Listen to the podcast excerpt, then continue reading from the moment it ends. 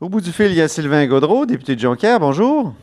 Oui, bonjour Antoine. Donc, euh, la course repart. Euh, vous allez vous mettre à, recourir euh, vers la, Vers la victoire. Ah, bon, ça, je vous laisse le dire, mais on aura, c'est sûr, à la hausse sur la colline tous les, les candidats.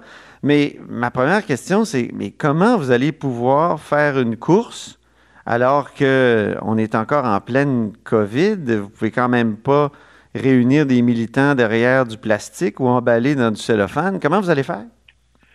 Effectivement. Euh, écoute, on, va créer, hein, au fur et à mesure que la course va avancer, effectivement, ce sera la première course à la chefferie de l'histoire du, du, Québec là, dans un contexte de pandémie. J'espère que ce sera la seule également.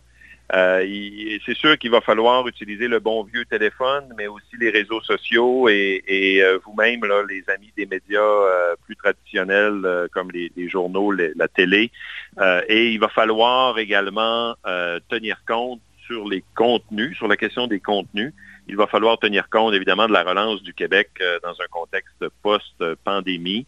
moi, je pense qu'il faut qu'il faut absolument aborder ces enjeux-là. Mm-hmm.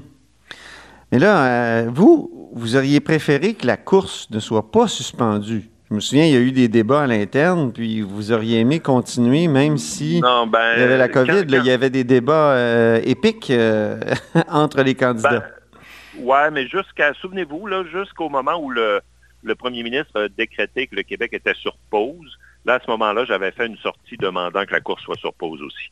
Pour moi, c'était incompatible d'avoir euh, une course au leadership en même temps que toutes les entreprises, les écoles, euh, qui, qui, avaient une crise dans les CHSLD. J'avais demandé à ce moment-là de mettre la, course sur pause également. Ça, c'était de mémoire la dernière semaine de mars. Et euh, depuis ce temps-là, ben, effectivement, on a été sur pause. Euh, le parti avait pris cette décision également. Mais là, on va relancer à partir du 5 juin. Il va falloir qu'on se réinvente, euh, qu'on rejoigne les gens différemment. Et, Mais qu'est-ce que ça veut dire, ça, se réinventer? Tout le monde dit ça pour les artistes, ça. ça a l'air d'être un espèce de lieu commun ou, en anglais, on dirait de, du, du caca de vache. Oui, effectivement. Ben, je veux dire, on invente au fur et à mesure dans le sens que euh, on va utiliser davantage les réseaux sociaux, on va euh, appeler les gens, on, va faire des, euh, des conférences ou des, des, activités via les, les, les, multiples plateformes comme Zoom et compagnie.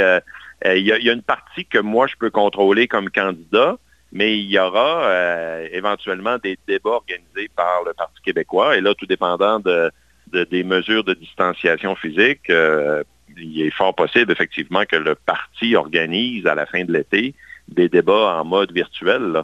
Alors, euh, moi, écoutez, on n'a jamais fait ça une course à la chefferie en temps de pandémie. Donc, quand on dit qu'on va se réinventer, ben, on va s'ajuster, mais moi, c'est sûr que je vais utiliser davantage les réseaux sociaux. C'est sûr que je vais utiliser davantage les plateformes de communication. Euh, Mais les gens commencent à être écœurés des, des, réunions Zoom. Ben, moi, c'est ce que j'entends ben, le plus là, dans les...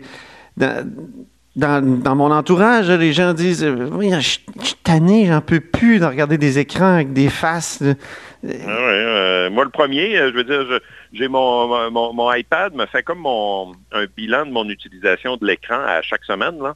Puis euh, ça me fait euh, halluciner là, parce qu'on passe beaucoup de temps là-dessus. Euh, donc, mais là, est-ce qu'on a le choix? pas vraiment. On va utiliser aussi le, téléphone pour parler directement aux gens. on va, mais encore une fois, moi, je demeure persuadé que l'outil le plus fort demeure les médias traditionnels qui rentrent encore chez nous, comme les journaux, comme les radios, comme les télés. Vous n'allez pas dire qu'on est des pigeons voyageurs, là, toujours, là, Sylvain Gaudreau?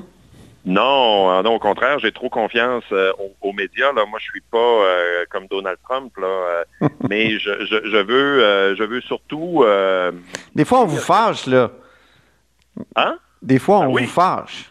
Ben moi, je me souviens de quelques entrevues, vous et moi. je sais, mais j'ai toujours dit que c'était une relation d'amour-haine hein, entre la politique et les médias. Et c'est ce que je disais à mes étudiants quand j'enseignais en ATM avant d'aller en politique. Mais euh, c'est clair qu'il va falloir aussi que les médias, plus pas moi de dicter euh, quoi faire, mais Que, les, que, les, médias s'intéressent aussi à, à, d'autres enjeux ou à des enjeux périphériques à, la crise, dans le sens que comment, par exemple, un futur chef du Parti québécois gérerait une telle crise.